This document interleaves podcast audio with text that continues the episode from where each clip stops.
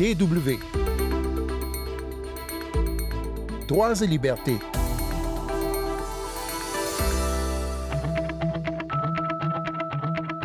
Saignement abondant, crampes, fièvre, mal au dos, mal à la tête, nausées, mal au ventre. Voici quelques-uns seulement des symptômes les plus forts que peuvent ressentir les femmes quelques jours avant ou au moment de leurs règles. Ces douleurs peuvent revenir chaque mois. Messieurs, demandez aux femmes autour de vous, vos femmes, vos filles, vos mères, vos sœurs, vous risquez d'être surpris de voir combien d'entre elles sont régulièrement sujettes à ces symptômes et pourtant on en parle très peu. C'est pourquoi l'Espagne a décidé de rejoindre le club assez restreint des pays qui autorisent les femmes à prendre un congé menstruel en cas de douleurs importantes qui les empêchent de travailler, des douleurs en lien avec leur cycle. Sandrine Blanchard au micro, bonjour tout le monde.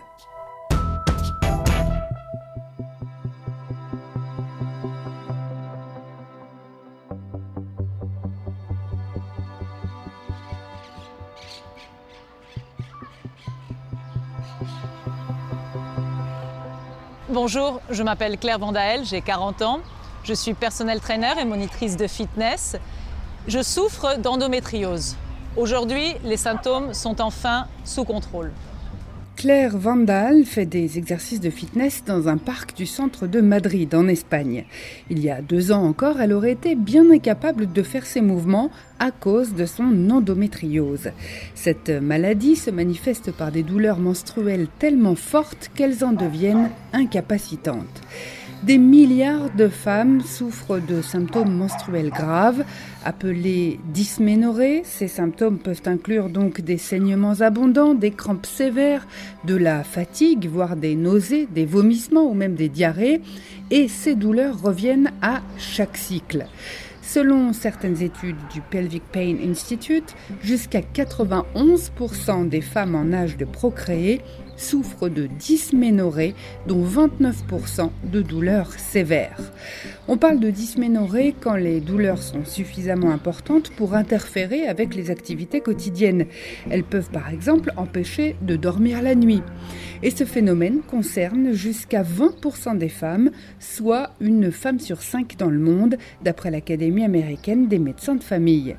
Une femme sur cinq qui donc, en raison de ses règles ou de son cycle menstruel, ne peut pas, pendant plusieurs jours chaque mois, mener une vie vraiment normale. Alors moi j'ai commencé à avoir des règles très douloureuses il y a à peu près deux ans avant le Covid et ça a commencé petit à petit les règles se sont rallongées et elles ont commencé à être douloureuses. J'avais deux petits cycles au lieu d'un. Et puis petit à petit, ça a pris à peu près un an à se développer. C'était chaque fois pire, chaque mois pire. Les règles sont, se sont allongées jusqu'à presque 15 jours et des douleurs croissantes qui m'obligeaient à rester dans le lit. Je ne pouvais pas travailler. Bon, à l'époque, c'est vrai que pendant le confinement, j'avais la chance de ne pas travailler mais je ne pouvais pas faire mes activités quotidiennes non plus. L'Espagne est le premier pays en Europe qui permettra désormais aux femmes souffrant de douleurs menstruelles sévères de bénéficier d'un arrêt maladie temporaire rémunéré financé par l'État. La sécurité sociale prendra en charge le maintien du salaire dès le premier jour d'absence et aussi longtemps que nécessaire. Les coûts sont estimés à environ 24 millions d'euros par an. Toutefois, ces derniers jours, le ministère de l'égalité des chances et le ministère de la Santé ont donné des estimations différentes sur le nombre de femmes qui souffrent de troubles menstruels si importants qu'elles devront sans doute recourir à cet arrêt temporaire du travail. D'un côté, c'est une bonne une bonne option. Mais d'un autre côté, je pense qu'il faut visibiliser tout d'abord que les règles douloureuses ne sont pas normales. Les règles douloureuses cachent des maladies, que ce soit l'endométriose, que ce soit les ovaires polykystiques, que ce soit un cancer ou que ce soit d'autres maladies.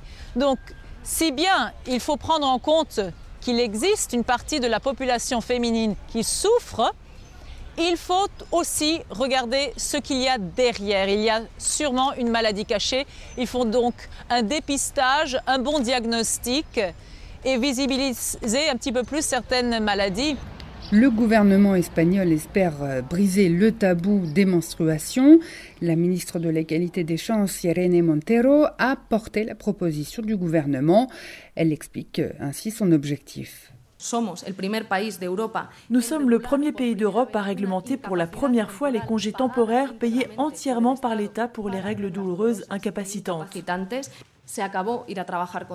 Travailler en souffrance, c'est fini. Prendre des médicaments avant le travail et essayer de cacher que nous souffrons de douleurs incapacitantes, c'est terminé.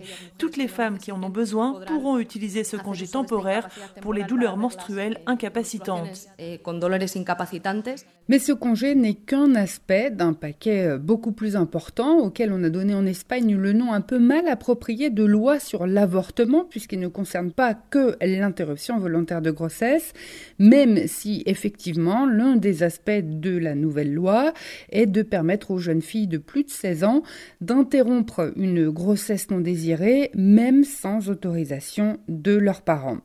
Ce projet de loi remonte à 2010. En fait, il avait été mis sur les rails à l'époque par des socialistes, mais retoqué ensuite par le gouvernement Rajoy, conservateur, c'était en 2015. La ministre actuelle de l'égalité des chances, Irene Montero, plaide pour une meilleure éducation sexuelle, une meilleure prise en charge de la santé menstruelle, une démocratisation aussi des méthodes de contraception, ainsi qu'une meilleure connaissance des droits à la santé sexuelle et liés à la reproduction. Cela signifie concrètement euh, supprimer la TVA sur les produits hygiéniques comme les tampons, les serviettes ou les protèges-slips, faire la guerre aussi au porno hardcore qui donne une image totalement fausse de la sexualité aux jeunes. Et par ailleurs, la ministre veut aussi mettre à disposition des préservatifs ou la pilule gratuitement dans les lycées. Elle entend également interdire le recours, y compris à l'étranger, à des mères porteuses, ce qui est déjà interdit en Espagne. Alors, qu'en pensent les Espagnols? Petit micro-trottoir dans la capitale.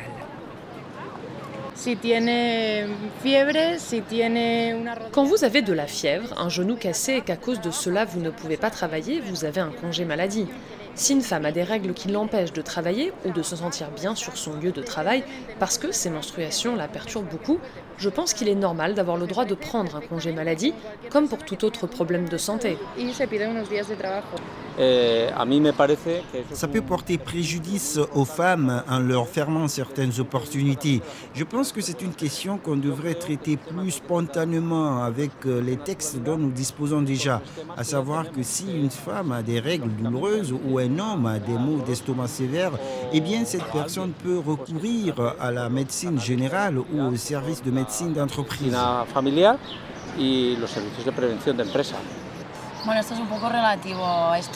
Ça dépend. Je pense que certaines vont prendre des congés alors qu'elles n'ont pas ces douleurs. Donc il faut bien contrôler pour éviter les abus.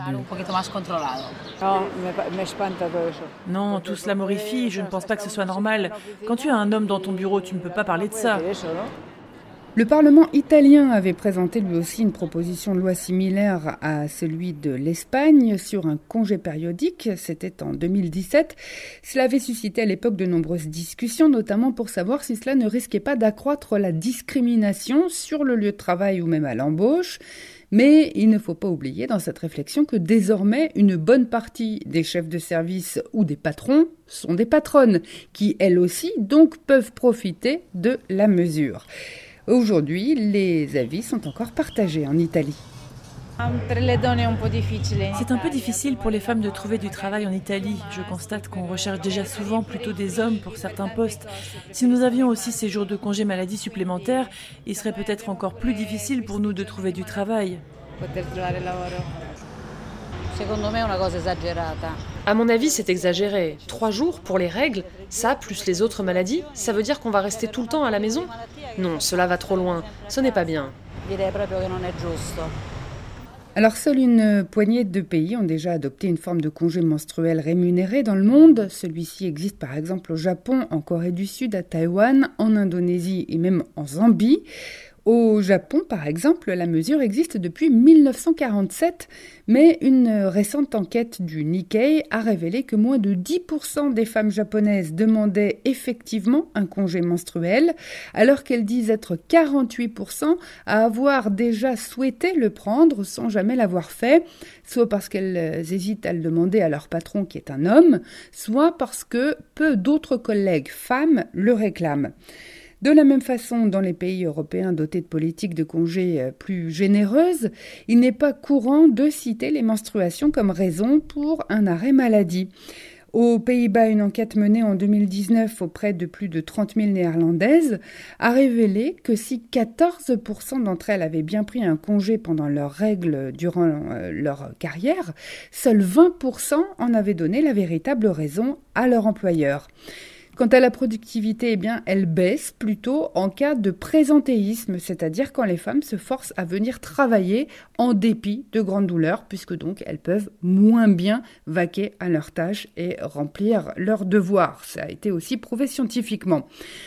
Zomato est une plateforme basée en Inde dont l'activité principale est la livraison de nourriture. Elle a mis en place une politique de congé menstruel, elle aussi, depuis août 2020. La responsable de la communication de l'entreprise, Vaidika Parachar, explique que Zomato accorde 10 jours de congé menstruel aux femmes au cours de l'année, en plus des autres congés. Chaque euh, employé femme peut donc, dans le chat de l'entreprise, changer son statut en y postant une émoticône avec des gouttelettes rouges pour figurer le sang. Et ça veut dire donc je ne suis pas disponible, je suis en congé menstruel. Apparemment, cela ne pose pas de problème au sein de l'équipe où il n'y aurait pas eu de cas de stigmatisation.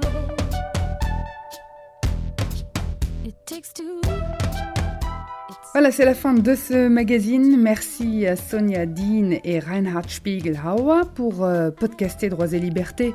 Allez tout simplement sur notre site internet dw.com français à la rubrique Nos podcasts. Rendez-vous la semaine prochaine et d'ici là, ne lâchez rien.